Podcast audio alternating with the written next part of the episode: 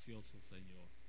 Por tu grande amor y por tu eterna misericordia, alabamos y bendecimos tu santísimo nombre. Te pedimos, buen Dios y Padre, que glorifiques tu santísimo nombre y que nos instruyas con tu bendita palabra, que nos des de tu gracia y de tu amor, de la dulzura de tu bendito Espíritu Santo. Gracias bendito Señor, en el nombre de nuestro Señor Jesucristo, por tenernos en este lugar y bendecirnos en lo más profundo de nuestro corazón. Te damos muchas gracias y te bendecimos y te glorificamos. Bendito Señor, en el nombre de Jesús. Amén y amén. Dios les bendiga y bienvenidos y bienvenidas. Amén. En el nombre del Padre y en el nombre del Hijo y del Espíritu Santo. Aleluya. Dígale usted al Señor, háblame Señor, que estoy presto a recibir tu bendita y gloriosa palabra maravillosa. Amén. ¿Cuántos dicen gloria a Dios? Aleluya. Eh, podríamos llamarle a, este, a esta enseñanza o a este estudio, podríamos llamarle el destino o el final de los espíritus. ¿A dónde van a parar los espíritus? Primero, ¿de dónde vienen? Y después, ¿a dónde van? ¿Cuántos dan gloria al nombre del Señor? Aleluya. Y a su nombre. Entonces, comenzamos en Isaías 40, 21. Y dice así en el nombre del Padre y del Hijo y del Espíritu Santo. ¿No sabéis? O sea, es una pregunta. ¿No habéis oído? Dos. ¿Nunca os lo ha dicho desde el principio? ¿Nunca os lo han dicho desde el principio? ¿No habéis sido enseñados desde que la tierra se fundó? ¿Cuántos dan gloria al nombre del Señor? Y a su nombre. Aleluya. ¿Y a quién cree usted que el Señor le está hablando y haciéndole esas preguntas? A su pueblo. Primero al pueblo de Israel y, y, después a nosotros la iglesia. Pero oiga lo que dice. ¿No habéis sido enseñados desde que la tierra se fundó? O sea que nosotros no somos de ahora. Nosotros somos desde la eternidad. ¿Cuántos dan gloria al nombre del Señor? Y ahí vamos a, a, ver a través de la escritura que nuestra vida no comenzó hace 30 años, si usted tiene 30 años, hace 15, hace 20, hace 50, hace 70. No, hace miles de años que usted y yo tenemos vida de parte del Señor. ¿Cuántos dan gloria al nombre del Señor? Porque mire lo que dice ahí, no habéis sido enseñados desde que la tierra se fundó. Y dice que nosotros, no dice que fuimos creados, sino que dice, dice que fuimos predestinados desde antes de la fundación del mundo. ¿Cuántos dan gloria al nombre del Señor? O sea que, que desde antes de la fundación del mundo fuimos predestinados y ya existíamos. ¿Cuántos dan gloria al nombre del Señor? Entonces dice, no sabéis, no sabéis, no habéis oído, nunca os lo han dicho desde el principio, no habéis sido enseñados desde que la tierra se fundó. A ti te está hablando el Señor y a mí. O sea que en nosotros hay conocimiento muy antiguo y que está en nosotros.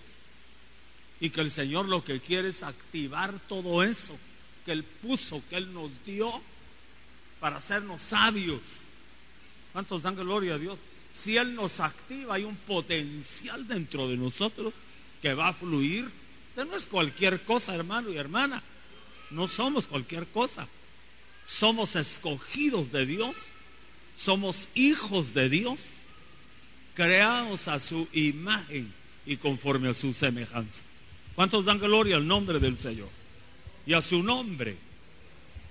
Vaya, vayamos más adelante. En Job 38, 19. Dios le está preguntando a Job para que Job le responda. ¿Por dónde va el camino a la habitación de la luz? Mire qué profundo es Dios. ¿Y dónde está el lugar de las tinieblas? Job 38, 20.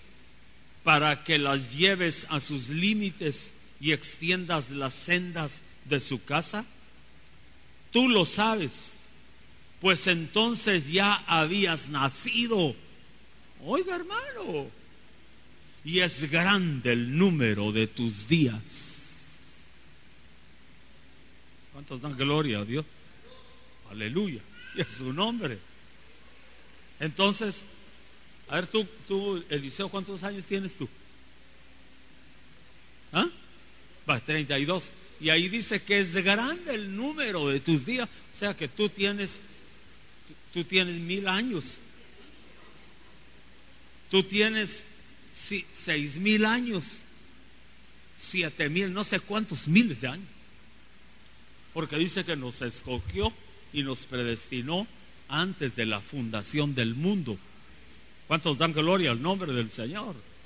Entonces a Job le están diciendo, tú lo sabes, pues entonces ya habías nacido en el espíritu. Nosotros tenemos espíritu, alma y cuerpo. Entonces él ya había nacido en el espíritu. Era un espíritu creado por Dios.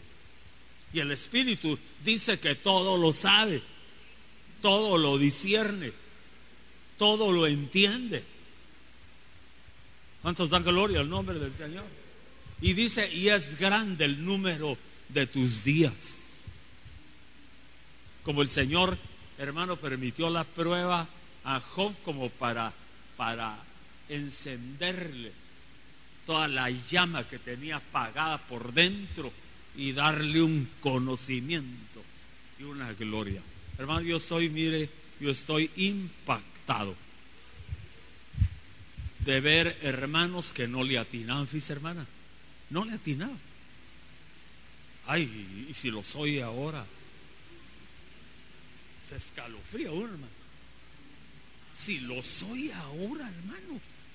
Si mire, llegaron de una denominación que no era de la, de la cobertura de donde nosotros estamos. Y cuando llegaron, ¿y eso qué es? Y, preguntando, porque ellos no sabían nada de eso.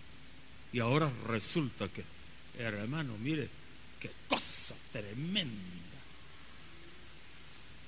A la medida que buscan, a la medida que se humillan, a la medida que le creen a Dios y a la medida que se, que se meten a escudriñar las escrituras con la ayuda del Espíritu Santo.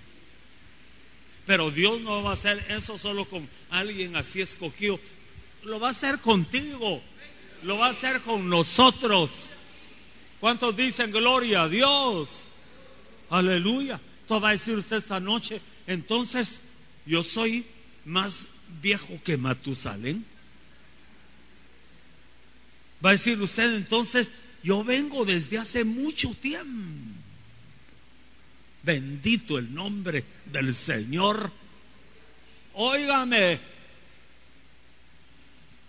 usted ya conoce el cielo donde está Dios. Y yo ya lo conozco. Lo que pasa que con la enviada que nos dio Dios a esta tierra y la manera como nos degradamos, porque nos degradamos. Por eso ahora Él nos está restaurando y llevando a la plenitud, a manera que nosotros nos degradamos y que le desobedecimos, perdimos, como Adán y Eva, que perdieron toda aquella gloria que tenían y cayeron. Pero Adán y Eva era hombre y mujer luz. Es más, la gloria de Dios los vestía cuando por la desobediencia les fue quitada la gloria de Dios que los vestía, quedaron desnudos. ¿Cuántos dan gloria al nombre del Señor? Y a su nombre, hermanos. Entonces nosotros estamos en el plan de Dios desde hace miles de miles de años. San Juan 6:45. Óigame pues. San Juan 6:45. A ver, lea, ¿quién, lea a alguien ahí en la pizarra qué es lo que dice. Fuerte, lea qué dice ahí en la pizarra. Armas, lea, fuerte.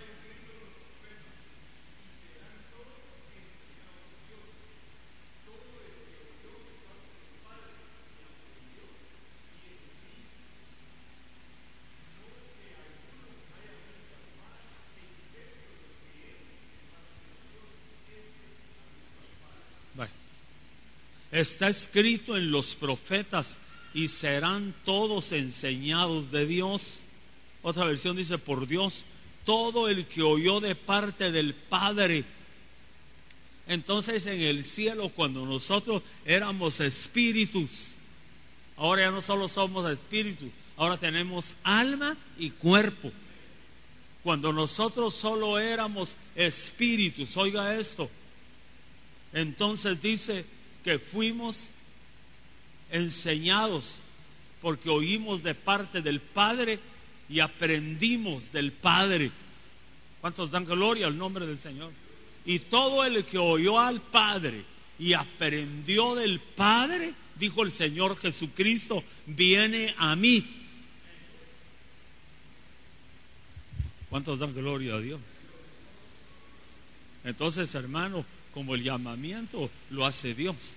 Queda en el hombre obedecerle a Dios, si, el llamamiento que le hace o no obedecerle. Entonces en el cielo, los espíritus, cuando éramos espíritus y la humanidad era espíritu, Dios llamó a un discipulado, Dios llamó a los espíritus para oír su palabra y algunos no quisieron.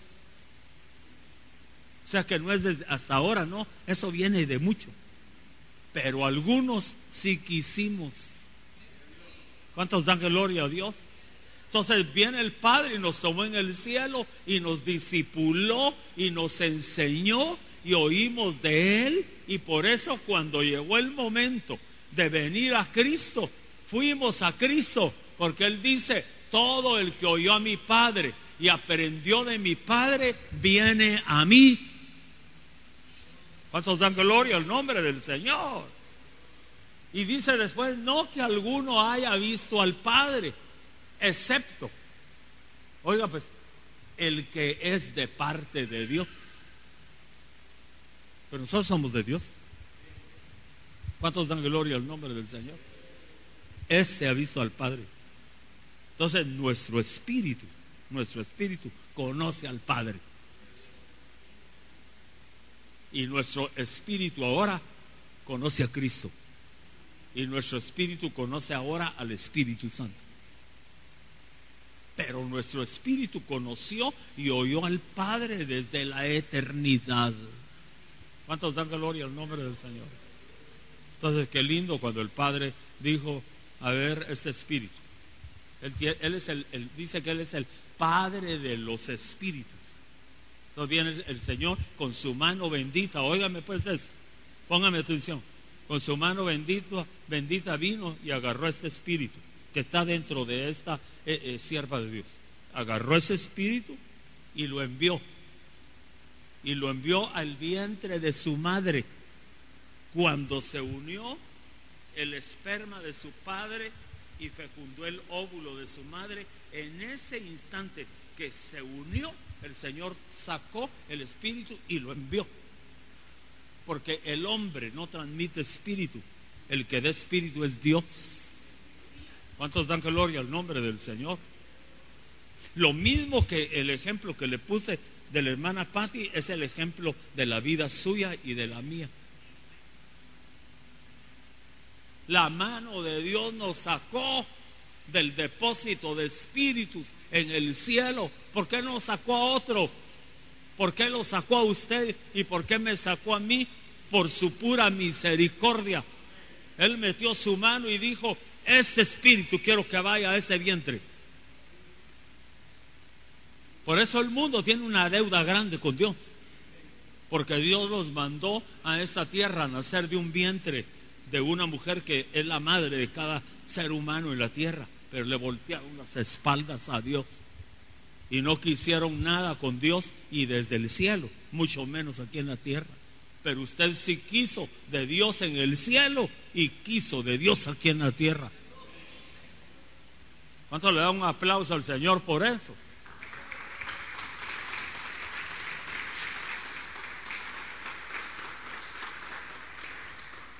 Qué lindo que traemos la escuela del Padre.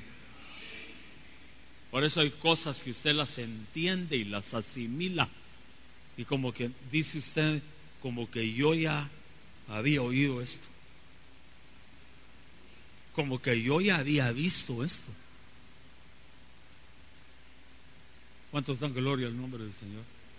Y oiga, el Señor nos envió a la tierra y perdimos contacto con el que nos envió hasta que venimos a Cristo. Ese muro que nos separaba entre el Padre, eh, eh, del Padre y nosotros. Entonces ese muro cayó y Cristo nos dio el acceso porque dice, nadie llega al Padre si no es por mí. Entonces ahora podemos llegar al Padre y ahora le decimos, Padre, bendito sea tu santísimo nombre.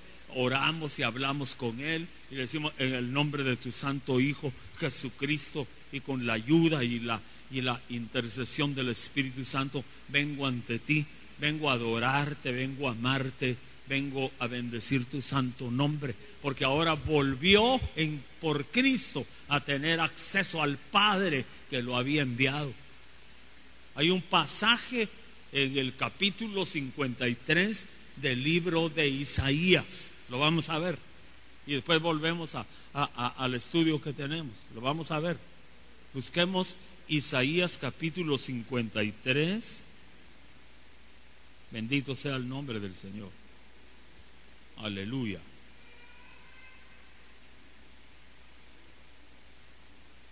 Isaías 53.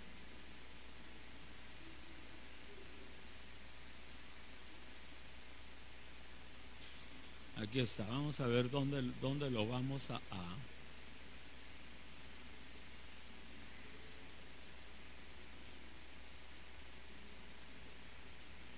a mire pues, versículo 3. Fue despreciado y desechado de los hombres, varón de dolores y experimentado en aflicción, como uno de quien los hombres esconden el rostro. Fue despreciado y no le estimamos.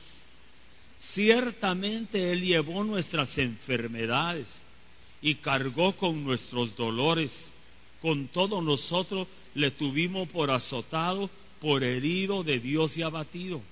Mas él herido fue por nuestras transgresiones, molido por nuestras iniquidades, el castigo de nuestra paz cayó sobre él y por sus heridas hemos sido curados.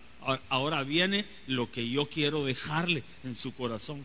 Todos nosotros nos descarriamos como ovejas nos apartamos cada cual por su camino, pero el Señor hizo que cayera sobre él la iniquidad de todos nosotros. Alarmando, qué cosa tremenda. Aquí está que Dios nos mandó a esta tierra para que viniéramos a dar testimonio de Él, alabarlo y adorarlo. Y mire lo que hicimos. Póngame atención, lo que hicimos todos nosotros nos descarriamos como ovejas, nos apartamos cada cual por su camino, pero el Señor hizo que cayera sobre él, sobre Cristo, la iniquidad de todos nosotros.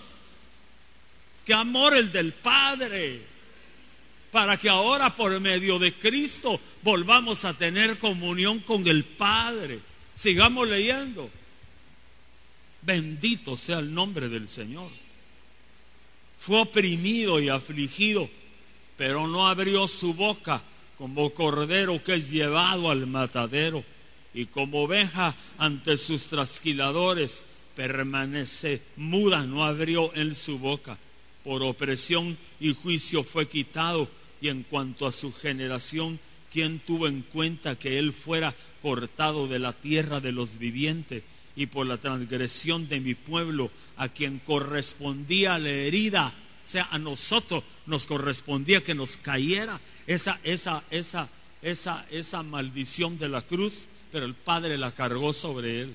Se dispuso con los impíos su sepultura, pero con el rico fue en su muerte, aunque no había hecho violencia, ni había eh, engaño en su boca, pero quiso el Señor, o sea, el Padre, quebrantarle, sometiéndolo a padecimiento, cuando él entregue a sí mismo como ofrenda de expiación cuando Él se entregue a sí mismo como ofrenda de expiación, verá a su descendencia, prolongará sus días y la voluntad del Señor en su mano prosperará.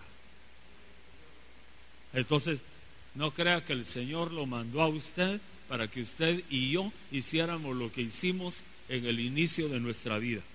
Tal vez nos portamos bien cuando teníamos un año, dos años, tres, siete, ocho, ya nos empezamos a juntar con malos compañeros en el colegio o en el instituto. Diez, once, doce vino nuestra, nuestra edad de la adolescencia. Trece, catorce años. Ya no.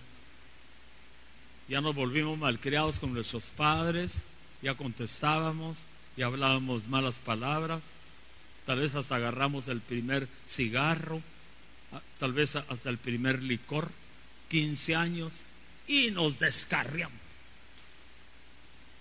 No hay uno aquí que no haya hecho eso, todos lo hicimos. Pero Dios vio que nos estábamos perdiendo todos, íbamos por mal camino. Entonces mandó a su Hijo bendito Jesucristo para que muriera por ti, por mí en la cruz del Calvario y cargó sobre él toda nuestra desobediencia, toda nuestra maldad, toda nuestra rebeldía, toda eh, nuestra iniquidad y maldad y pecado, la cargó sobre él. Entonces venimos ahora y tenemos un encuentro con el Señor y así con ese encuentro que nos ayuda el Espíritu Santo, sí, yo acepto a Cristo lo recibo como mi Señor y Salvador personal. Sí, lo acepto. Señor, perdón. Y el viene el Señor, nos perdona, entra a morar a nuestro corazón, nos sella con su bendito Espíritu, nos da la experiencia de nacer de nuevo, nos llama al bautismo en agua, bendito el nombre del Señor, nos mete al redil de las ovejas, inscribe nuestro nombre en el libro de la vida allá en el cielo hermano, nos da la bendición de pasar de criaturas a hijos de Dios, a herederos de Dios. Entonces ahora ya, Padre, le cantamos, le adoramos. Padre, bendito sea tu santo, ¿no? Ya podemos hacerlo. Si no hubiera sido por Cristo, no lo pudiéramos hacer. Estuviéramos condenados y perdidos.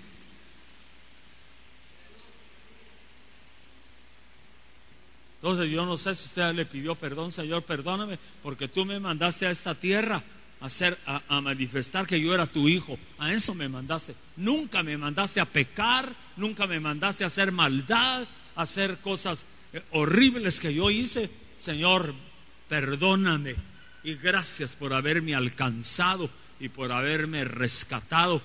Gracias por el bendito sacrificio de tu Santo Hijo Jesucristo Muchas gracias, Señor. Bendigo tu santo nombre. ¿Cuánto le dan un aplauso a Él por su bendita misericordia? Bueno, sigamos aquí pues. San Juan 9.1. Y pasando vio a un hombre ciego de nacimiento. Jesús vio al hombre ciego de nacimiento. Vio a un hombre ciego de nacimiento. Y le preguntaron sus discípulos, oiga pues, diciendo, rabí, rabí quiere decir maestro, ¿quién pecó, este o sus padres? ¿Quién pecó? ¿Este ciego pecó o sus padres pecaron para que naciera ciego? Entonces yo quiero que me ponga atención para que agarre lo que yo le quiero, le quiero explicar. Dese cuenta pues, le preguntan, ¿quién pecó este o sus padres para que naciera ciego? ¿Por qué le hicieron esa pregunta? ¿Cómo va a pecar usted si no ha nacido? Y mire lo que le está preguntando ahí. ¿Quién pecó? ¿Este o sus padres para que naciera ciego? Y el Señor no les dice, ¿qué están hablando ustedes? ¿Cómo va a pecar este si, si ni existía? En espíritu existía. Y mire, el Señor le responde, Jesús respondió, no pecó este, ni sus padres. ¿Cuántos dan gloria al nombre del Señor? ¿Cuántos dicen gloria a Dios? Sino para que las obras de Dios se manifiesten en Él. Pero el asunto es, ¿por qué le preguntaron, ¿fue este ciego el que pecó y por eso nació ciego? Eso está hablando de que ellos, esos discípulos, sabían de que nosotros existíamos hace miles de años como espíritus. Y eso da la, la, luz de que cuando éramos espíritus en el cielo pudimos haber pecado de desobediencia contra Dios. Porque en la Biblia dice que el Señor dijo, no permito que entre un manco, que entre un ciego, un mutilado, un enano, un enano, un atrofiado, no permito que entre como sacerdote a oficiar en mi presencia en el tabernáculo. Eso dice la ley de Moisés. Y esos que nacían enanos, o que nacían defectuosos, o que nacían ciegos, o que nacían atrofiados, la Biblia da la luz que era porque habían pecado allá o sus padres habían pecado y había caído sobre ellos esa maldición. Pero en este caso le dice el Señor, ni él pecó ni sus padres, para que naciera ciego. ¿Cuántos dan gloria al nombre del Señor? Sino que para que las obras de Dios se manifiesten en él.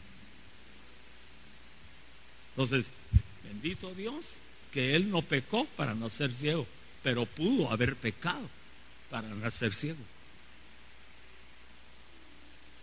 Entonces hay quienes en el cielo se le revelaron a Dios y aún así Dios los envió para que tomaran cuerpo, pero cuerpo de gente también, que con, por ejemplo, el padre y la madre, nada que ver con Dios.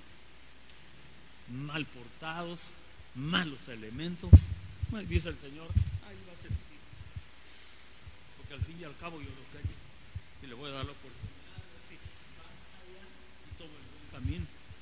Y por eso usted mira a tanta gente, hermano, que anda en el peor de los caminos y anda en una situación lamentable. Y uno dice, ¿por qué? Hay uno que tienen el espíritu muerto y ni siquiera creen que hay Dios. Usted dele gloria a Dios. Que el espíritu que Dios puso en usted era un buen espíritu. Y todos nosotros decimos, pero y los otros, dele gracias a Dios por su vida, por la vida de sus hijos, por la vida de su familia. Porque la Biblia dice que cada quien llevará su propia carga. Bueno, entonces, pero sigamos, porque la, palabra nos va a dar más luz al respecto. Entonces, ¿qué hizo Jesús? Hizo lodo con saliva, le untó en los ojos y le dio la vista al ciego. Y todos se quedaron espantados y decían, ¿cómo? Jamás se había visto esto en Israel ni en el mundo entero. Pero para Dios no hay nada imposible. Pero miren eso, pues. Hebreos 2.14.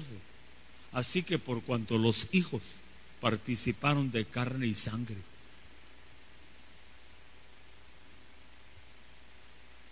¿ya se dio cuenta? Así que por cuanto los hijos participaron de carne y sangre, somos nosotros. Él también participó de, lo mismo. ¿Qué cree usted que vino del cielo cuando vino al vientre de María? ¿Qué vino? Vino espíritu. Vino el espíritu de Cristo. Y entró al vientre de María. Y ese fue un engendro divino, ese fue una, un nacimiento, eh, eh, eh, un, un embarazo divino de parte de Dios por su Espíritu Santo. Pero dice, Él vino en espíritu y tomó cuerpo en el vientre de María. Pero dice que también los hijos participaron de carne y sangre. Entonces, si Él vino en espíritu y participó de carne y sangre, entonces usted y yo venimos en espíritu y entramos al vientre de nuestra madre. Y dice, dice, Él participó de lo mismo para destruir por medio de la muerte, o sea, de su muerte, pues, al que tenía el imperio de la muerte, eso es el diablo. ¿Cuántos dan gloria a Dios? ¿Sabe que vino? A dar libertad a los cautivos. Después dice, y librar a todos los que por el temor de la muerte estaban durante toda la vida sujetos a servidumbre. Estábamos en esclavitud. ¿Cuántos dan gloria al nombre del Señor? Pero Él vino a libertarnos. ¿Cuántos dan gloria al nombre del Señor?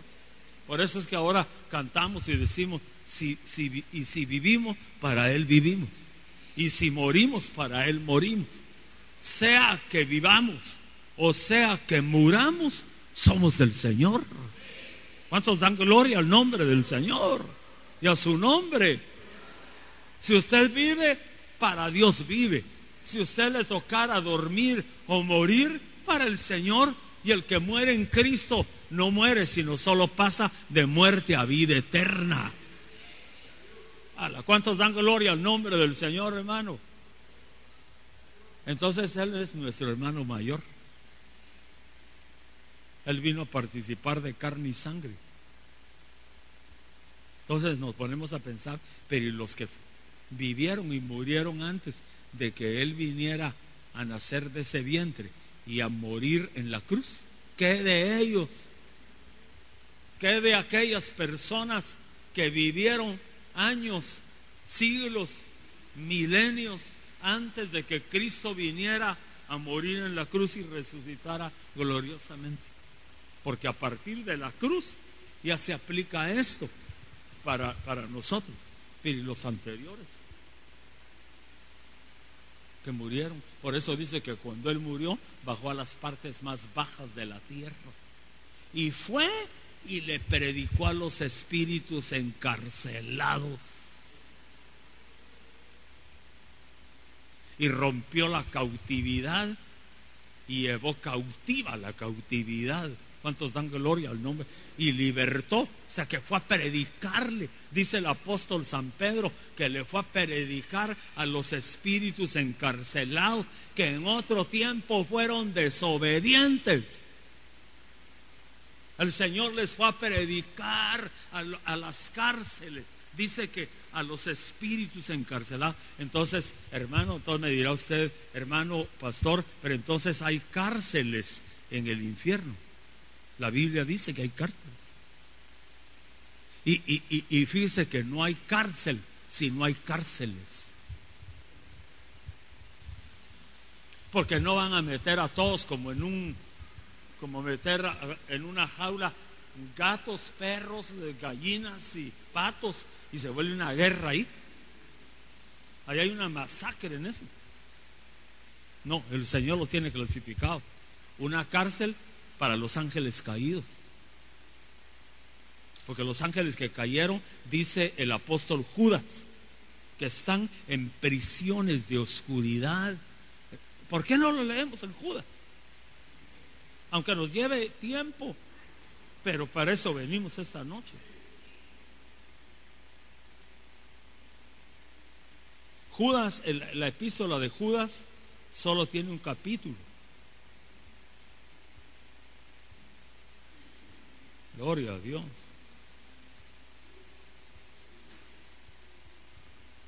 Judas está antes de Apocalipsis. Mire pues, yo quiero que usted aprenda la palabra y juntamente con usted, yo aprendo, yo lo bendigo a usted, porque para darle de comer a usted, yo tengo que clamarle a Dios y tengo que estudiar y tengo que pedirle a Dios revelación y entendimiento. Porque si no me da entendimiento, yo no entiendo nada, hermano. mire pues.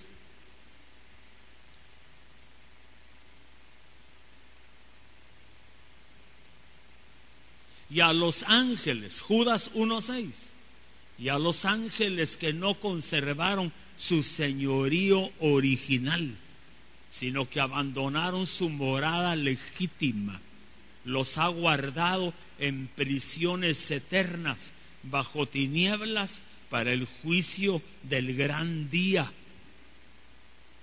Así también Sodoma y Gomorra y las ciudades circunvecinas a semejante de aquellos, puesto que ellas se corrompieron y siguieron carne extraña, son exhibidas como ejemplo al sufrir el castigo del fuego eterno. Pero mire qué tremendo que dice que a los ángeles que no guardaron su dignidad. ¿Quiénes son esos ángeles que no guardaron su dignidad? ha venido esta noche a aprender la palabra. ¿Quiénes son esos ángeles que no guardaron la dignidad? En, en Génesis capítulo 6 dice, y los hijos de Dios son ángeles, viendo que las hijas de los hombres eran hermosas. Eso dice Génesis capítulo 6. Tomaron para sí mujeres. Ah, hoy sí nos vamos a meter a la palabra porque, porque vayamos pues a, a Génesis capítulo 6. Porque, porque dirá usted, si está en la Biblia, yo lo creo, si no está en la Biblia, aunque hable muy bonito el pastor, pero yo.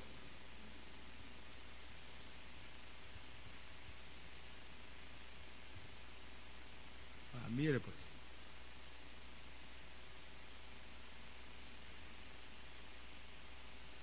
Y aconteció que cuando los hombres comenzaron a multiplicarse sobre la faz de la tierra y les nacieron hijas, hasta en Génesis capítulo 6 nacen hijas, solo habían nacido hijos. Y cuando los hombres empezaron a multiplicarse, ahora, ¿cómo se multiplicaron si no habían mujeres? Ese es otro misterio. Porque hasta ahora les nacen hijas. Y dice, y los hijos de Dios vieron que las hijas de los hombres eran hermosas. ¿Quiénes son esos hijos de Dios? Mire pues. Y los hijos de Dios vieron que las hijas de los hombres eran hermosas y tomaron para sí mujeres de entre, de, entre todas las que le gustaban. Entonces el Señor dijo, no contenderá mi espíritu para siempre con el hombre, porque ciertamente él es carne, serán pues sus días 120. Y había gigantes en la tierra en aquellos días, oiga, habían gigantes en la tierra en aquellos días. Y también después, cuando los hijos de Dios, vamos a ver, se unieron a las hijas de los hombres y ellas les dieron a luz hijos. Estos son los héroes de la antigüedad, hombres de renombre. Si uno no sabe interpretar bien la palabra, mire hermano, comete un gran error. Porque entonces dice, sí que de la mezcla de los ángeles con las hijas de los hombres nacieron héroes de la antigüedad y hombres de renombre. Pero si usted indaga y, e investiga y estudia la palabra, esos que nacieron fueron híbridos, fue mezcla de seres espirituales que tomaron cuerpo con mujeres físicas de la tierra. Y los hombres que nacieron fueron malignos. Oiga pues, Un, el prototipo de esos hombres que nacieron fue Nimrod, que fue el precursor del proyecto de la torre de Babel y que produjo confusión en la tierra y que de ahí nació Babilonia. Pero dice que, que, cuando los hijos de los hombres se unieron, los hijos de Dios se unieron a las hijas de los hombres, dice que habían, habían gigantes en la tierra en aquellos días. ¿Y de dónde salieron esos gigantes? Si Dios no hizo gigantes. Por eso que el Señor más adelante, de, más adelante de esto, el Señor decreta el diluvio porque dice el Señor, la tierra se ha corrompido. La tierra está corrompida y su pecado llega hasta el cielo. Eran los días de Noé. Y ahora resulta que el Señor deja dicho como señal de su venida para traer a levantar a la iglesia en el arrebatamiento. ¿Cómo serán los días de tu venida? Serán como en los días de Noé donde la tierra se corrompió, donde se casaban y se daban en casamiento, donde comían y bebían, donde había violencia en la tierra. Entonces, ahora está pasando y tiene que pasar lo mismo que pasó en, ese, en los días del capítulo 6 del libro de Génesis. Y lo estamos viendo ya. Hoy me llamaron de Guatemala y me dijeron, hay que orar, tienen reunión hoy en la iglesia, oren, porque ya pusieron sobre la mesa en el Congreso la, la, propuesta de ley para que se casen hombres con hombres y mujeres con mujeres en Guatemala.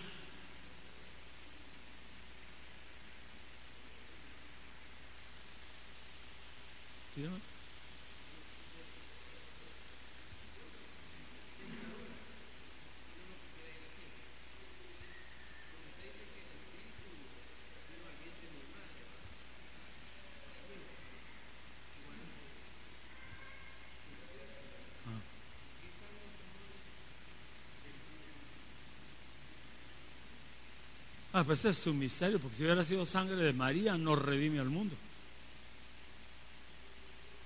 Porque María no era diosa, pues.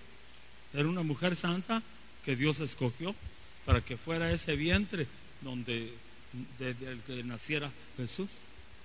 Pero si hubiera tenido él la sangre de, de María, esa, la sangre de María no nos puede redimir a nosotros. O sea, todo lo hizo divino el Señor. Porque dice que, que, eh, en la sangre está la vida. Pero, pero la vida es el espíritu.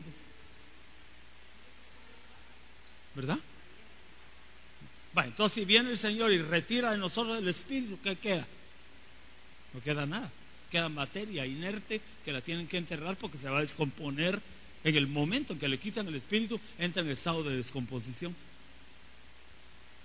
Entonces, lo que valió ahí para que tuviera vida ese santo ser en el, bien fue el espíritu, pero no era un espíritu como el tuyo y el mío, sino era un espíritu divino, era el espíritu del Cristo que no tiene principio ni fin. Era el espíritu de Dios que vino al vientre de María. Entonces, voy a seguir explicando y si alguno tiene una duda, entonces eh, eh, la decimos al final. Amén. Entonces, hermanos, estamos viviendo, le decía que pusieron ya sobre la mesa en el Congreso el, tratar y discutir la ley para autorizar el matrimonio gay en Guatemala. y el Señor dejó dicho, mi venida será como en los días de Noé. Entonces, los gigantes, ¿quiénes eran? ¿Sabe usted la clonación que hay ahora, que se conoce? Ya no es nueva. La, clonación ya es algo que ya se quedó metido dentro de la humanidad. Y ya no, ya no se supo mayor cosa, pero los ejércitos del mundo están clonando hombres a la manera de esos gigantes para tener un ejército poderoso, diabólico, para la batalla del tiempo final. No va a creer usted que la clonación es nueva. Le voy a leer en Eclesiastés que dice nada hay nuevo debajo del sol, lo que es ya fue desde hace mucho tiempo. Entonces, ¿de dónde salieron los gigantes? Porque algunos predican que los gigantes nacieron de la unión de, la, de los hijos de Dios con las hijas de los hombres. No, pero esa unión de los hijos de Dios con las hijas de los hombres, los que nacieron fueron los hombres que fueron héroes de la antigüedad, que se llaman en hebreo, eh, se llaman Giborim. Y esa parte de los Giborim, que son hombres poderosos, como el, el prototipo que es Nimrod. Pero los gigantes en hebreo se les llama Nefilim. Gigantes en hebreo. Pero ¿de dónde salieron los gigantes? Entonces ahora, ahora los ejércitos tienen esto. Clonemos hombres. Si clonan hombres, pueden decir y que todos midan 2.20 de estatura y que todos tengan los hombros levantados y tengan una musculatura. Eso se puede manipular en el laboratorio. Y que todos tengan número 48 de zapatos. Parece, parece, broma, ¿verdad, hermano? Y que tengan una fuerza como estos. O sea que estamos viviendo unos tiempos, nosotros, hermano, que si no nos apercibimos, nos podemos quedar el día que el Señor aparezca. ¿Cuántos dicen gloria a Dios y a su nombre?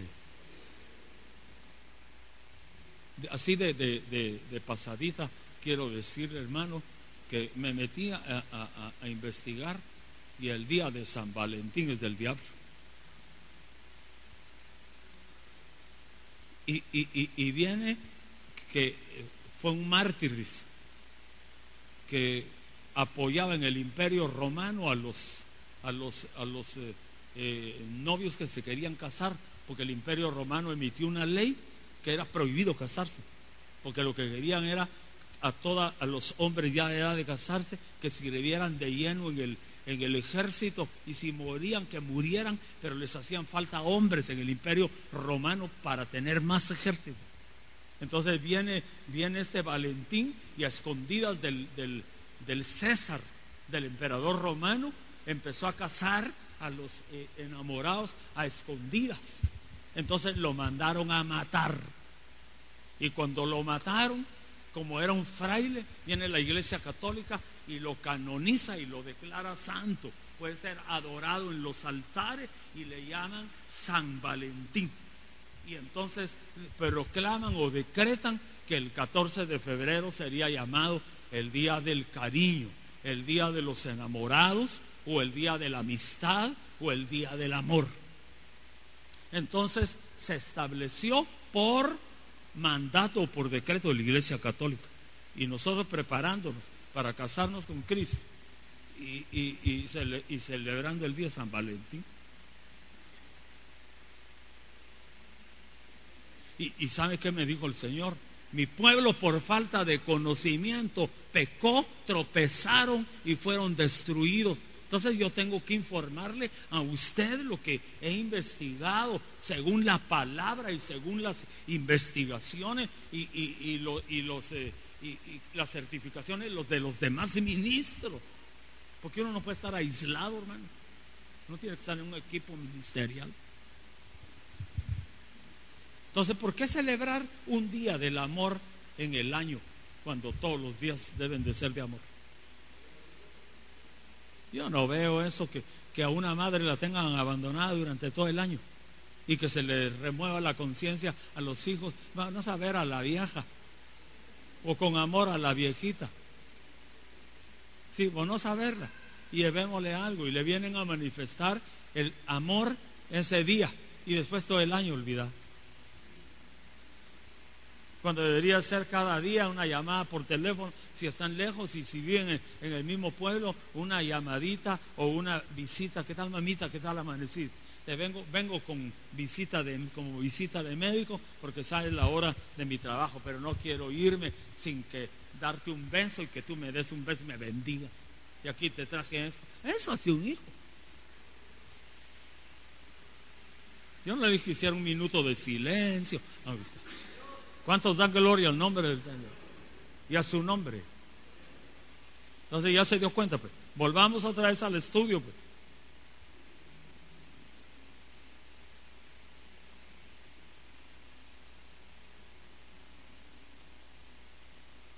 Aleluya. Eclesiastés 12.7 y 12.8. Mire pues, y el polvo vuelva a la tierra. ¿Cuál es el polvo? El cuerpo. Y el polvo que vuelva a la tierra es el cuerpo, como era. Escrito está, polvo eres y, en polvo te convertirás. Eso lo dicen mañana en la religión. La gente que está en la religión, mañana va miércoles de ceniza y le echan ceniza en la, en la frente. Le hacen una cruz y le dice, polvo eres y en polvo te convertirás. Reprendo, digo en el nombre del Señor. ¿Cuántos dan gloria a Dios? Porque nosotros nos vamos con Cristo. Dice, y el espíritu vuelva a Dios que lo dio. ¿Dios se dio cuenta? Entonces, ¿qué pasa cuando se muere un cristiano o duerme un cristiano? Su cuerpo se va al sepulcro. Su alma se va al paraíso, al seno de Abraham, como era cristiano. Y su espíritu vuelve a Dios que lo dio. Allá Dios va a juzgar ese espíritu allá Dios va a administrar ese espíritu de ese creyente que partió. Pero ahora si parte un incrédulo que siempre se burló del Evangelio, que siempre dijo yo con, con Cristo no quiero tener ninguna relación y no quiero saber nada de eso. Y muere, su cuerpo se va al sepulcro. Su alma no se va al paraíso, al seno de Abraham, se va al Seol, lugar de tormento y su espíritu vuelve a Dios que lo dio, entonces lo toma el Señor. Bueno, entonces el espíritu del creyente, el que honró a Dios, dice el Señor, que se vaya para la nueva Jerusalén. Y el espíritu del que murió, que era un pecadorazo tremendo y que no quería nada con Dios y que, eh, que fue un, un, ¿cómo le llaman? Escarnecedor, dice el Señor, que se vaya para Babilonia. Pero Babilonia es una entidad, así como la Nueva Jerusalén es una eh, entidad, ahorita la vemos espiritual, un día la, la miraremos literal. Babilonia es algo, es un sistema, e, es como una, es como una gran ciudad, pero, pero no palpable.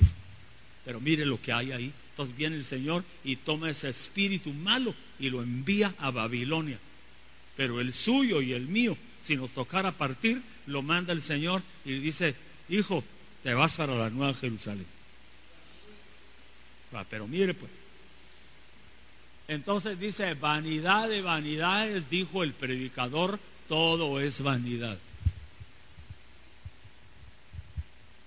Pero sigamos. Eclesiastés 1.9. Lo que fue, eso será. Y lo que se hizo, eso se hará. Es la palabra de Dios, hermano. No hay nada nuevo bajo el sol. ¿Hay algo de que se pueda decir, mira, esto es nuevo? Y entonces la respuesta es, ya existía en los siglos que nos precedieron. Entonces ahí está ¿Va a creerle usted al Señor esa palabra? Aló, hermano, hermana, ¿le va a creer usted al Señor esa palabra? Que lo que existe ahora ya existió en los siglos que nos precedieron, que nos antecedieron. Nada y nuevo. Pero entonces algún, algún pilas así, ay hermano, y la computación, y, los, y, los, y los celulares, eh, eh, iPhone, y, y, todo eso, ¿y eso qué? Eso es nuevo. Pero yo le creo más a Dios. Dios dice, nada hay nuevo. Nada nuevo. Si nosotros de Adán para acá tenemos seis mil y tantos años, de Adán para acá, pero de Adán para atrás hay millones de millones de millones de años. Y la tierra no fue creada y formada en Génesis 1. La tierra fue restaurada en Génesis 1. En 1.1 dice, creó Dios los cielos y la tierra. En Génesis 1. Y en Génesis 2 dice, y la tierra estaba desordenada y vacía. ¿Quién la desordenó? ¿Quién la puso vacía? Si en el versículo anterior Él creó los cielos y la tierra y dice Jeremías que Dios no crea nada desordenado y vacío ni en tiniebla, Dios todo lo que hace lo hace perfecto. Entonces, ¿qué pasó entre Génesis 1, 1 y Génesis 1, 2? ¿Qué pasó? ¿Cuántos años hay entre Génesis 1 y Génesis 1, 2? 1, 1 y 1, 2, qué, qué, ¿qué cantidad de años? Hay millones de años.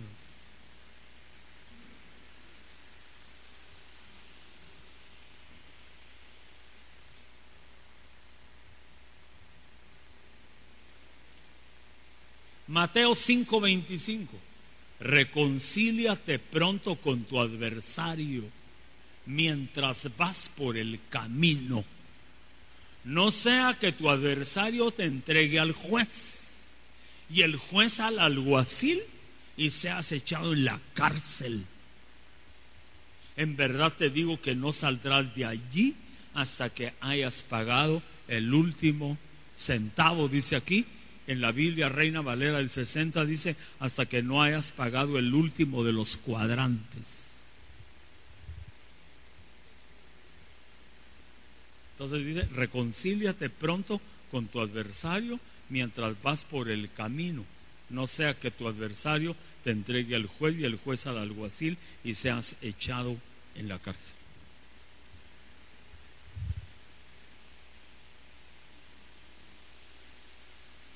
Ahorita vamos en el camino. El Señor nos puso en este camino, que es el camino de la vida eterna. ¿Cuántos dan gloria al nombre del Señor? Y a su nombre.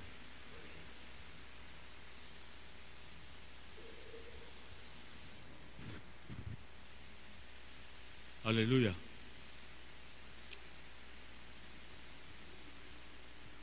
Ah, mire pues.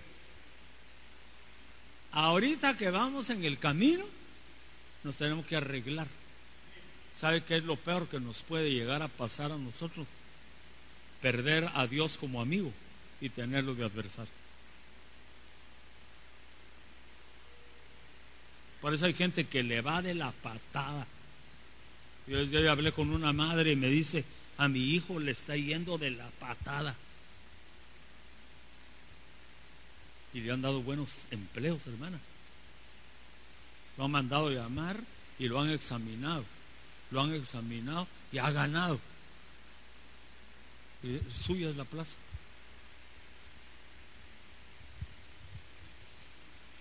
Le digo, jefe o gerente de un país, jefe o gerente de un Walmart, le han dado.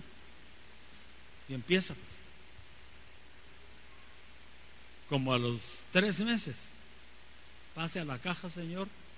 Quieren hablar con usted. Quedó expedido. Vuelve otra vez y le pero qué trabajos. Qué trabajos.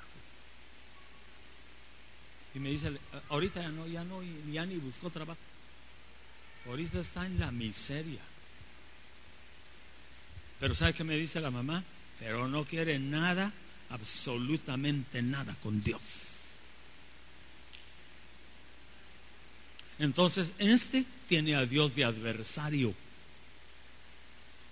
Y él está sufriendo las consecuencias de su rebeldía contra Dios. Entonces dice, mientras vas en el camino, arréglate con tu adversario. No sea que te entregue al juez y el juez al alguacil y se echado en la cárcel. ¿Sabe qué quiere decir eso? El peligro que corre un creyente de morir sin haber arreglado sus cuentas. Todavía aquellos que, que ya están, que ya se van y mandan a llamar al pastor y dice, pastor, me quiero arreglar con Dios porque siento que me voy a ir. Pero quiero arreglarme y quiero confesar y esto y esto y esto y le pido perdón a Dios y ore por mí porque yo no me quiero ir así. Yo quiero arreglar mis cuentas con Dios porque siente que se va a ir. Un día fuimos con un pastor aquí a la colonia, a la independencia.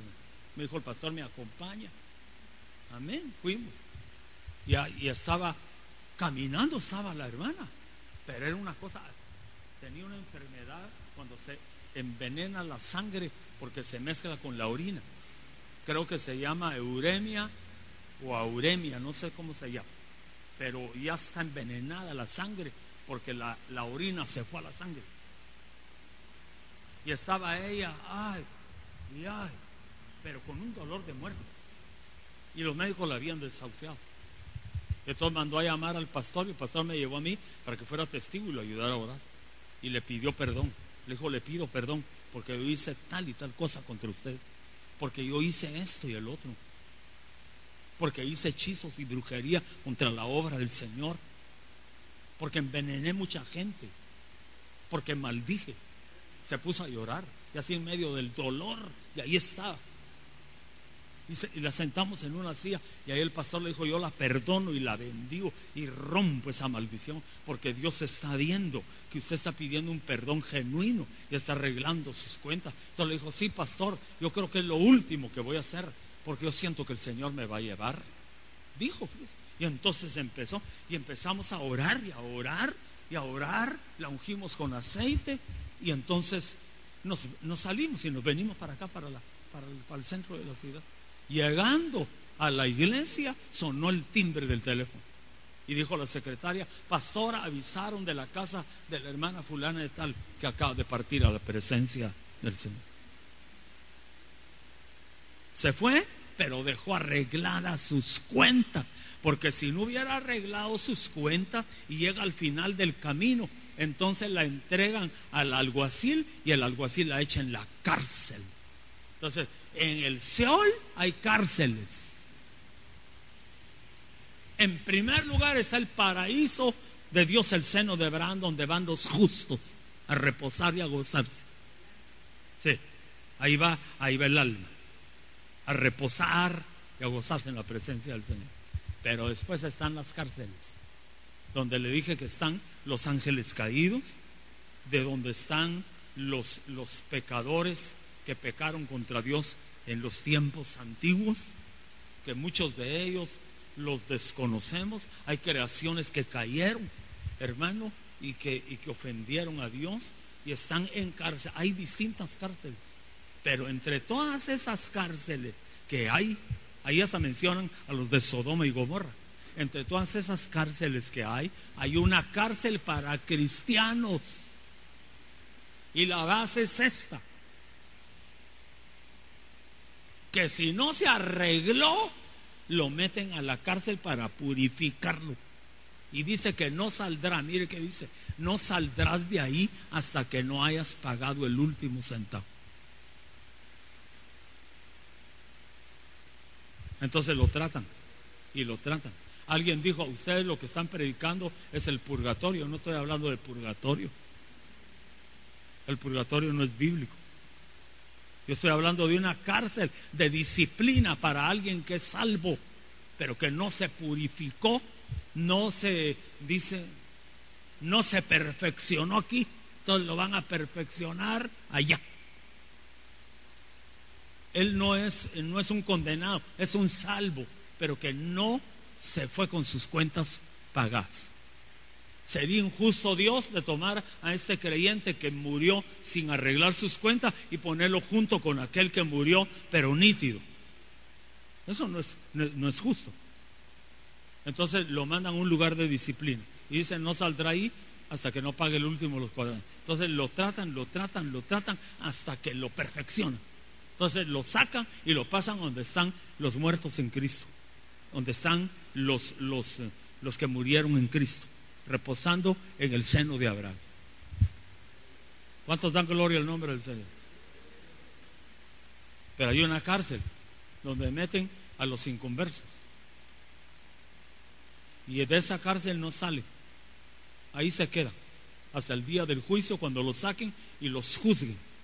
Y solo los trasladen de esa cárcel al lago de fuego y azufre que arde con fuego y azufre. Mucha gente no se, no se imagina, creen que, ay, ¿cuántos no han venido aquí a la iglesia? Y han profesado la fe y han creído en Cristo y ahora han tirado la, la bendición. Ellos creen que eso es como, como salirse de la universidad, como dejar una carrera, como... Esto es de vida o muerte, de salvación o de condenación. ¿Cuántos dan gloria al nombre del Señor? Entonces por eso Dios siempre nos llama a la Santa Cena. Vengan a la Santa. Qué lindo estuvo el domingo, hermano. Qué lindo estuvo el domingo. Yo no sé si usted lo sintió.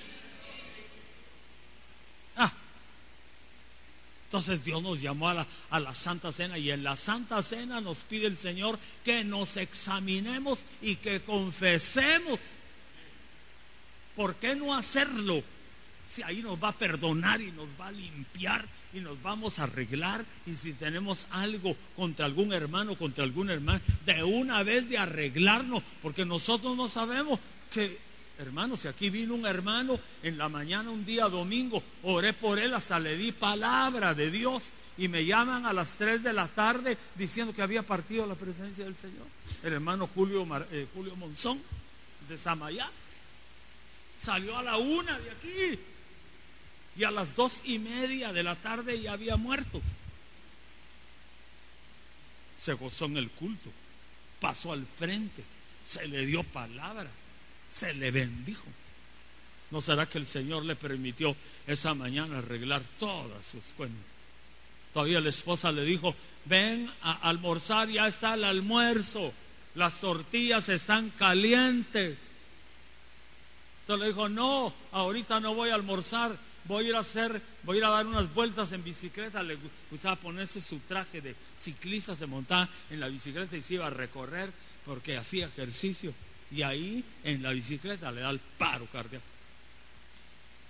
Ya con el infarto se bajó de la bicicleta y había un bulto de arena de aquella para construcción ahí, ahí se sentó y ahí se quedó. Y los que estaban trabajando ahí y arreglando dijeron, dice que ese señor ya tiene como, como media hora de estar sentado ahí y ya no se mueve, tal vez vino ebrio, tal vez, y, y que se lo fueron a mover y había muerto. ¿Y si no se hubiera arreglado? ¿Por qué dejar para mañana lo que tienes que hacer hoy? ¿Cuántos dan gloria a Dios? ¿Dice amén o no dice amén? Entonces hay cárceles para malignos, cárceles para, para santos cristianos que los tienen que arreglar, cárceles para ángeles caídos y cárceles para demonios, pero de aquellos de grueso calibre que van a ser sacados en la gran tribulación.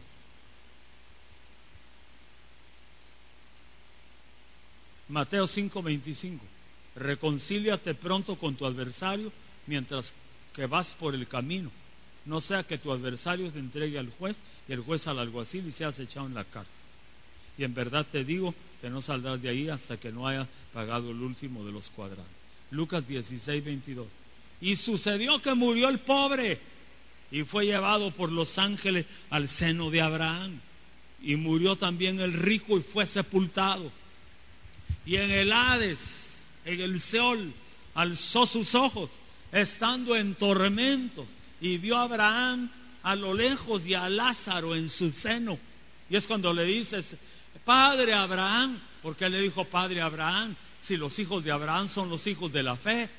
Ese era cristiano, pero vivió un cristianismo a medias. Si no le hubiera dicho a Abraham, Le dijo padre Abraham. Dice que Abraham es padre de los que somos de la fe. Y este vivió perdidamente y murió y se fue al tormento, a esa cárcel pues.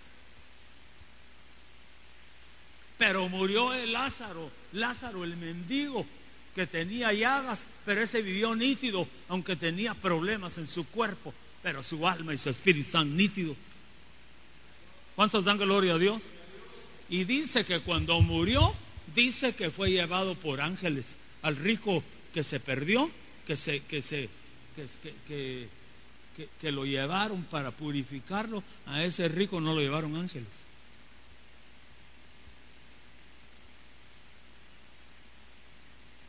Pero a mí lo que me llama la atención, Padre Abraham.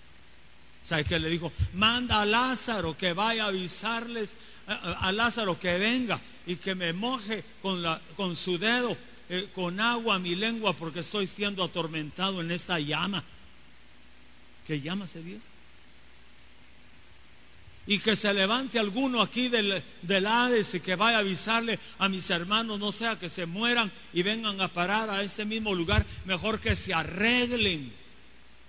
Y le dijo, le dijo Abraham, no, no hijo, porque si aún se levantara uno de aquí de entre los muertos y fuera a tus familiares, ni caso le harían. Ahí tienen a Moisés y a los profetas que oigan a Moisés y a los profetas. Hay gente mandona que le gusta que le sirvan. Servir no, que le sirvan sí. Y este rico era, este rico no le gustaba servir, a este rico le gustaba que le sirviera. Qué bonito que le sirvan a uno. El que siembra servicio le servirán después a él. Entonces este rico solo le gustaba que le sirviera hasta en el en el Hades pidió que le sirviera, que le siguiera sirviendo Lázaro.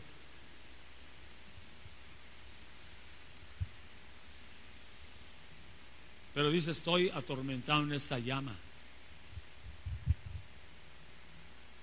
Entonces mire esto, Hebreos 12, 22. Vosotros en cambio os habéis acercado al monte de Sión, a la ciudad del Dios vivo, a la Jerusalén celestial, a miriadas de ángeles. Mire, ¿a dónde? ¿A dónde nos ha llamado el Señor? A la asamblea general e iglesia de los primogénitos que están inscritos en los cielos. A Dios, el juez de todos. Oiga esto, pues, oiga esto. Y a los espíritus de los justos hechos ya perfectos Esos, esos que fueron hechos ya perfectos, unos se fueron perfectos de aquí, de una vez al seno de Abraham, y a otros los perfeccionaron allá y los pulieron a la manera de Dios. ¿Sabe usted que Dios es un Dios de misericordia? Pero también cuando tiene que disciplinar, disciplina. Lo tremendo que el justo, aunque lo tengan que raspar y pulir, Dios que comenzó la buena obra, ciertamente la perfeccionará. Y aquí dice que en la nueva Jerusalén o en el, o en el, en el monte de Sión, dice que estaremos en la presencia del Señor y donde están los espíritus de los justos hechos ya perfectos. A Jesús el mediador del nuevo pacto y a la sangre rociada que habla mejor que la sangre de Abel. Qué lindo, hermano. Dios te llama a la perfección. No contamines tu espíritu. Guarda tu espíritu, tu alma y tu cuerpo. Sean hallados irreprensibles en la venida del Señor. Y si pecamos, abogado tenemos para con el Padre, a nuestro Señor Jesucristo. Y que si confesamos nuestros pecados, fiel es Dios para perdonarnos y la sangre de Cristo nos limpia de todo pecado. Apocalipsis 18.1. Después de esto vi a otro ángel descender del cielo, que tenía gran poder y la tierra fue iluminada con su gloria. Oiga, y clamó con potente voz diciendo, cayó, cayó la gran Babilonia, se ha convertido en habitación de demonios en guarida de todo espíritu inmundo y en guarida de toda ave inmunda y aborrecible.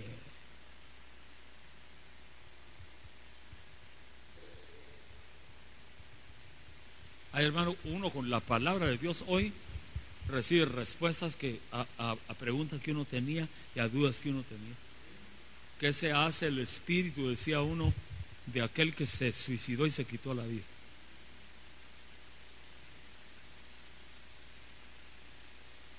Y entonces la gente dice, fíjese que todas las noches se oye un balazo en la casa del que se suicidó.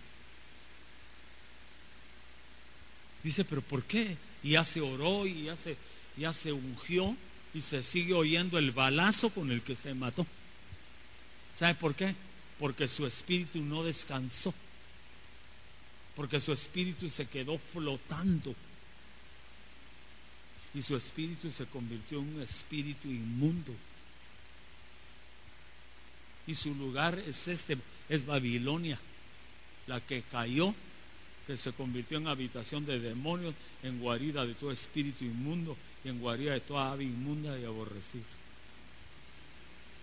Pues que la gente dice, es que espantan en esta casa, es que se mira un bulto, son espíritus inmundos. La gente le dice espantos,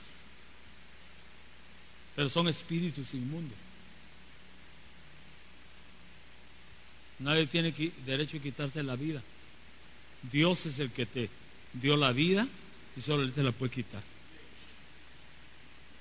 ¿Cuántos dicen gloria al nombre del Señor? Y a su nombre. Ah, yo no quiero ir a parar a Babilonia, hermano. Comenzando que yo le tengo miedo a los animales feos. Dice que un día me tocó ir a predicar a la Gomera Escuintla pero me tuve que meter entre un camino así de cañal aquí, cañal aquí. Y a oscuro. Aquí un hermano conmigo. Y nos salía tecolotes en el camino. Pero mire, hermano, grandes.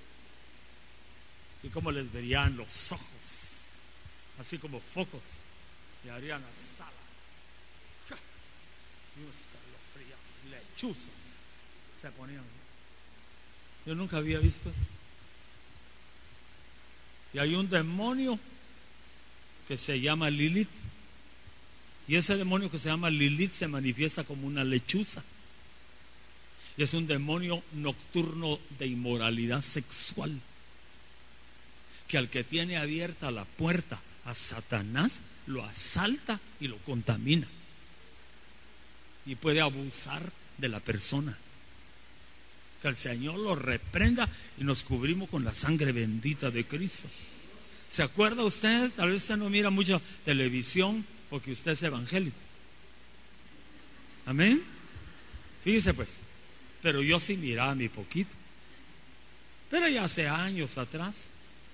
Aunque ese programa no, pero en la noche, no sé si decía buena noche o mala noche, no sé ¿verdad? De Verónica Castro. Lo primero, cuando comenzaba, el, ella salía bailando y daba vueltas, no sé cuánto. La lechuza venía volando. Mire pues, volando, volando y se paraba cabal. Y arranca el programa de Verónica Castro. ¿Qué pacto tenía esa mujer con el diablo? Que yo conocí un anciano ya de 85 años que me decía, yo no me pierdo. Él andaba mal. Yo no me pierdo un programa de Verónica Castro, porque sus ojos me hechizan. Y, y, no la dejo de ver más ahora que le hicieron cirugía plástica. Señor la reprenda. Ya vio que el hijo de ella ahora se declaró y no se declaró gay, sino se declaró lesbiana. Dijo, públicamente hago del conocimiento de todos. Y dijo que era lesbiana. ¿Y cómo hacer lesbiana a un hombre? Está loco. Entonces, ¿qué espíritu asistía a esa señora? ¿Y por qué le puso mala noche? No. Tenemos que ser muy cuidadosos nosotros. Oremos antes de dormir, cubrámonos con la sangre de Cristo, cubramos a nuestros hijos, a nuestra casa, a nuestros seres amados. Decir, Señor, guarda el umbral de nuestra puerta, de la casa. Guárdanos, papito lindo, y que en esta noche podamos decir, como dijo el salmista, en paz me acostaré y asimismo dormiré, porque solo tú, Jehová, me haces vivir confiado. ¿Cuántos dan gloria al nombre del Señor? Entonces yo declaro que tu espíritu volverá a Dios y que te asignarán un lugar lindo y hermoso en la Jerusalén celestial. Pero declaro sobre eso, de que no vas a morir ni vamos a morir, sino que nos vamos a ir vivos con Cristo en el arrebatamiento. Dale un fuerte aplauso al Rey.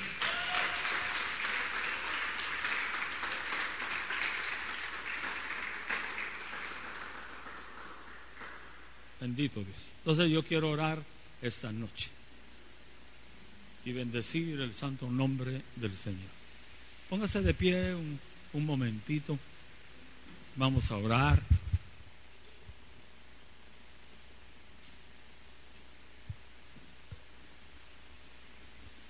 Levante sus manos en alto y alabamos y bendecimos el santo nombre del Señor. Gracias, papito lindo, por tu amor y por tu misericordia, por tu gracia y por tu poder, por tu gloria y por tu majestad. Dios, te alabamos, te bendecimos, te adoramos, te damos muchísimas gracias por tu santo amor y tu eterna misericordia. Dios, te pedimos que tu bendición venga sobre nuestras vidas. Dele gracias porque usted es eterno. Usted es eterna. Dele gracias porque su espíritu fue instruido por el Padre y discipulado por el Padre allá en la eternidad. Dele gracias porque Dios tuvo a bien enviar su espíritu al vientre de su madre y darle vida. Dele gracias, dele gracias, dele gracias. Bendiga a Dios y dígale, Dios, bendito sea tu nombre, que te acordaste de mí, que me tomaste en cuenta, que me hiciste tu hijo, que me tomaste, Señor, y me sellaste con tu sello divino. Gracias, papito lindo. Gracias por tu amor y por tu misericordia. Gracias por tu grandeza y por tu poder. Padre, yo bendigo a tu pueblo que ha venido esta noche a recibir la palabra.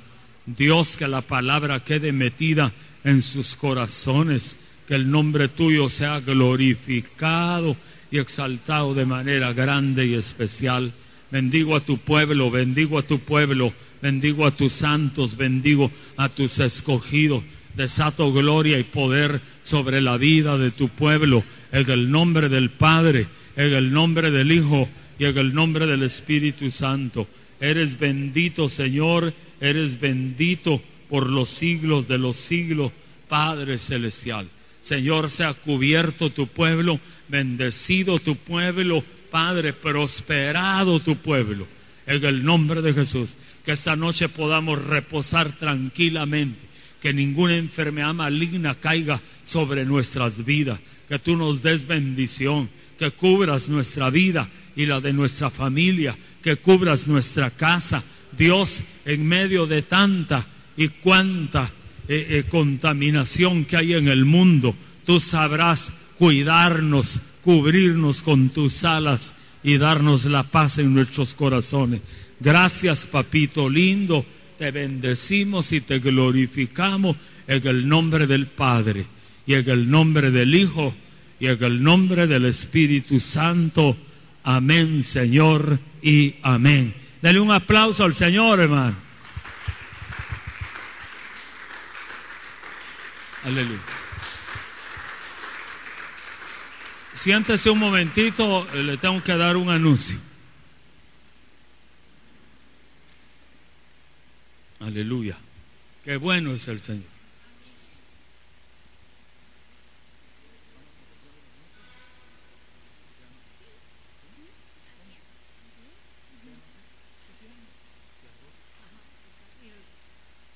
Gloria a Dios. Eh, anunciamos al pueblo que el día de mañana van a haber almuerzos. ¿Y dónde los van a vender? A las 12. Y, nuestra hermana Marisol. Brenda, por Brenda la conozco. Hermana Brenda Marisol, ella va a hacer la comida, va a ser pepián con arroz. Incluye tortillas, ¿no? Solo pepián con arroz. O sea, las tortillas las tenemos que comprar nosotros.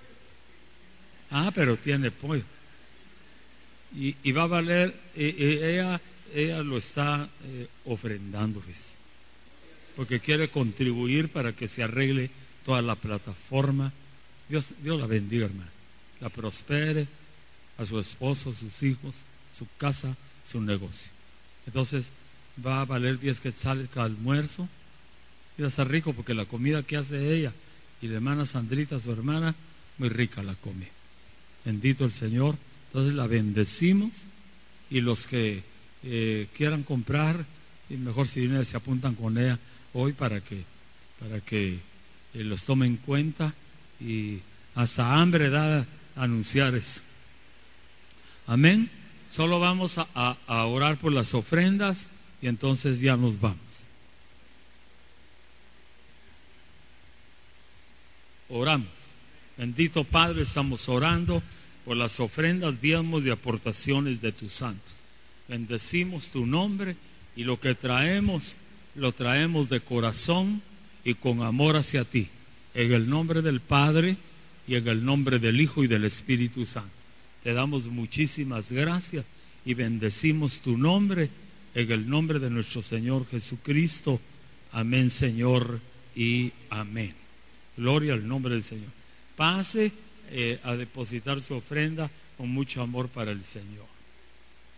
Les pedimos disculpas que hoy no pudimos hacer cafecito y, panito porque, porque se arruinó el, el enchufe de la, de la cafetera, pero ya el próximo martes vamos a estar ya habilitados y en mejores condiciones para para compartir con el pueblo del Señor. Amén. Así que váyase a casita muy bendecido, con paz en su corazón y con mucha bendición. En el nombre del Padre y del Hijo y del Espíritu Santo, le pido a Dios que los guarde al salir de este lugar y los cubra con su preciosa sangre. En el nombre de Jesús, amén y amén.